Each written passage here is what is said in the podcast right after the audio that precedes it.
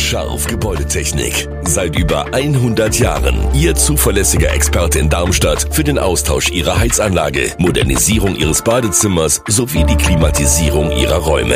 Erwarten Sie mehr von uns, als Sie es gewohnt sind. Scharf Gebäudetechnik.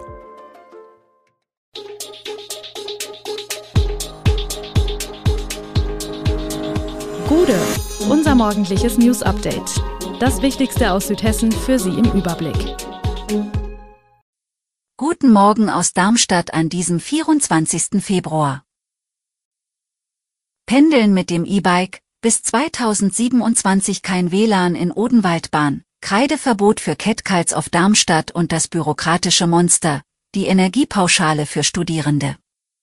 Das und mehr gibt es heute für Sie im Podcast. Wie kommt man nachhaltig zur Arbeit? Ein Verkehrsexperiment im Rhein-Main-Gebiet zeigt nun, dass manche Pendler durchaus vom Auto auf ein E-Bike oder die Bahn umsteigen wollen. Das Pendellabor ist ein Projekt des Instituts für sozialökologische Forschung in Frankfurt. Es erforscht, wie das Pendeln, charakteristisch für die Rhein-Main-Region, verträglicher und nachhaltiger gestaltet werden könne. 40 Teilnehmer hatten nun die Möglichkeit, zeitweise ein E-Bike, ein ÖPNV-Monatsticket, ein E-Auto oder einen Coworking-Platz zu benutzen. Mit Erfolg, denn manche Probanden hätten sich nach diesem Test dazu entschieden, etwa vom Auto aufs E-Bike umzusteigen. Dass die Möglichkeit, E-Mobilität ohne Kosten auszuprobieren, von den Teilnehmern gut angenommen wurde und auch Verhaltensänderungen bewirkte, gilt schon heute als eines der beachtenswerten Ergebnisse des Versuchs. Gezeigt habe sich aber auch, dass es noch viel Luft nach oben gibt, etwa bei der Kombination von E-Bike und Bahn. Gerade die erste und letzte Meile beim Arbeitsweg hält viele Menschen vom öffentlichen Nahverkehr ab, sagen die Forscher.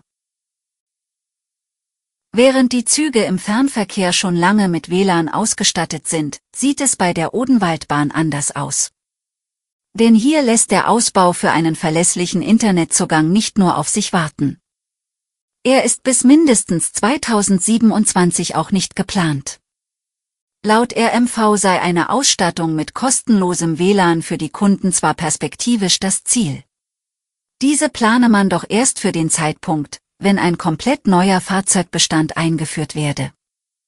2027 läuft zudem der Verkehrsvertrag mit der VIAS aus und die Verkehrsleistungen werden europaweit ausgeschrieben. Bei der Ausschreibung gebe es bestimmte Qualitätsvorgaben und dazu zähle laut RMV auch Internet. Vielen Kunden fehlt indes das Verständnis. Gerade für Geschäftsreisende sei der aktuelle Zustand ärgerlich.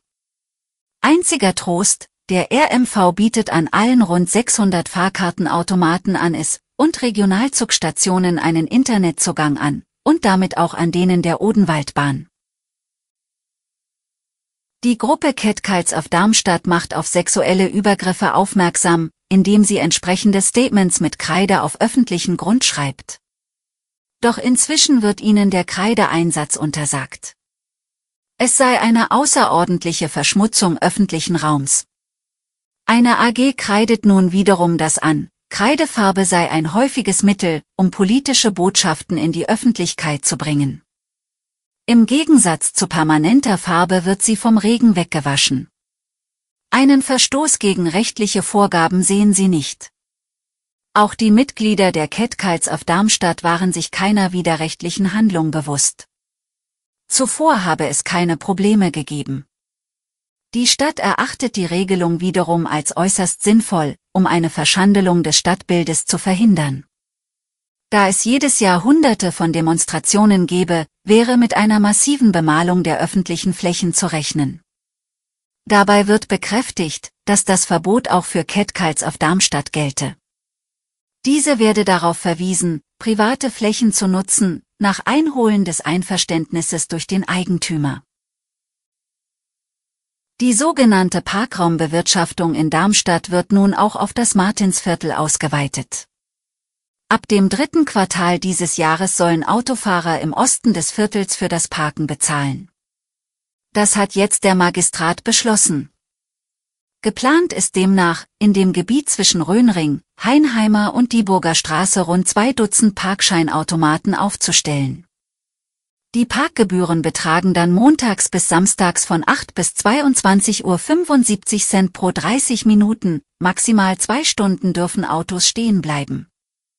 Anwohner können sich allerdings über eine 120 Euro teure Jahreskarte von dieser Befristung befreien. Mobilitätsdezernent Michael Kolmer bekräftigte in diesem Zusammenhang, dass es das Ziel der Parkraumbewirtschaftung in Darmstadt sei, den Parkdruck auf die Stadtviertel rund um die Kernstadt zu verringern. Erst hat die Politik die Studierenden vergessen, dann wurde ihnen 200 Euro versprochen.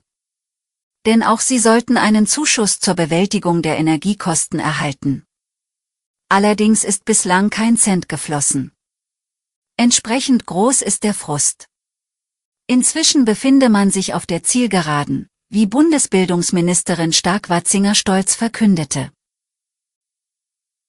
Die Zeit bis zur Auszahlung sollten die Studierenden für den Antrag nutzen, so Stark-Watzinger. Allerdings stößt das komplizierte Verfahren auf Kritik. Schließlich erhielten andere Gruppen die Pauschale unbürokratisch. Die Studierenden benötigen für den Antrag ein Bund-ID-Konto und einen digitalen Personalausweis oder ein Elster-Zertifikat. AStA-Mitglieder würden sich Sorgen machen, dass der bürokratische Aufwand Einzelne abschreckt. Auch Verzögerungen durch den Ansturm auf die Bund-ID seien zu befürchten. Gleichwohl ist man in den Ländern über den Ablauf nicht glücklich. Vorstöße, das Verfahren zum Beispiel über eine Verrechnung mit den Semesterbeiträgen zu gestalten, wurden vom Bund abgelehnt. Ein Jahr nach Beginn des russischen Überfalls auf die Ukraine haben sich die Gasmärkte in Deutschland und Europa stabilisiert, die Preise sind deutlich gesunken, die Speicher vergleichsweise gut gefüllt, die Temperaturen frühlingshaft.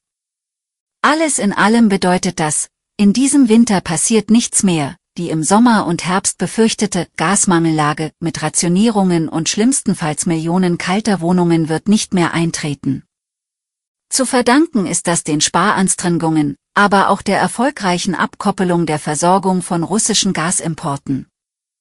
Ersatz für russisches Gas soll 2023 zumindest teilweise über die neuen Flüssiggasterminals, LNG, kommen, die in den vergangenen Monaten in Rekordzeit in Betrieb gegangen sind.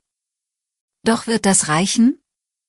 Das Deutsche Institut für Wirtschaftsforschung beantwortet diese Frage in einer neuen Analyse mit einem klaren Ja. Auch für den Winter 2023-24 sei nicht mit Engpässen zu rechnen, allerdings blieben Einsparbemühungen von Industrie und Haushalten wichtig, schreiben die Forscher rund um die Energieexpertin Claudia Kempfert.